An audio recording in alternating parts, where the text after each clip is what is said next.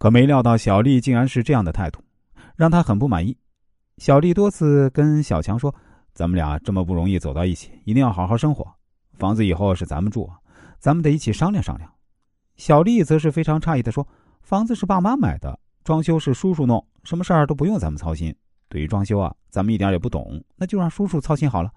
反正啊，他也不会骗咱们，一切啊都是为了咱们好。”就这样，两个人似乎在两个不同层面上讨论。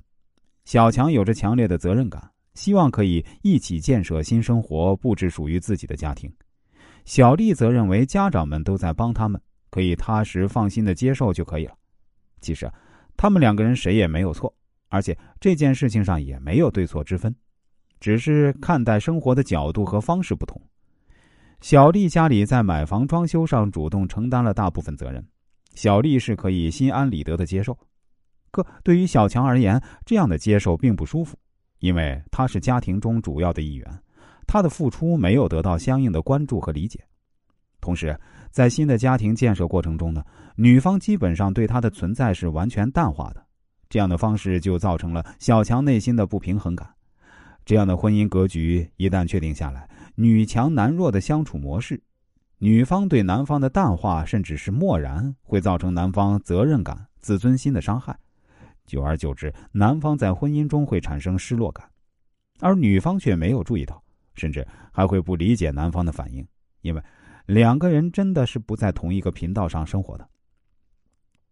三，女方在装修战场上的独角戏。小华嫁给了一个再婚的离异男士，比她大十岁，是个小老板，经济条件不错，刚结婚就给她买了一套复式楼房。大家都觉得小华嫁对了人，生活的很幸福。从装修到入住，也是小华一个人在忙碌，因为她老公真的很忙，一切事情都听小华的，只要小华高兴，他就只管掏钱。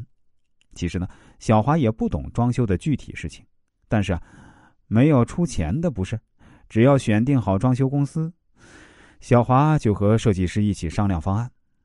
人们常说，装修的时候也是两口子最容易出现分歧和问题的时候。可是对于小华却完全不是这样，小华和设计师商量布置、购买材料、监督施工，很多时候，小华甚至觉得老公似乎成了一个虚拟的人物，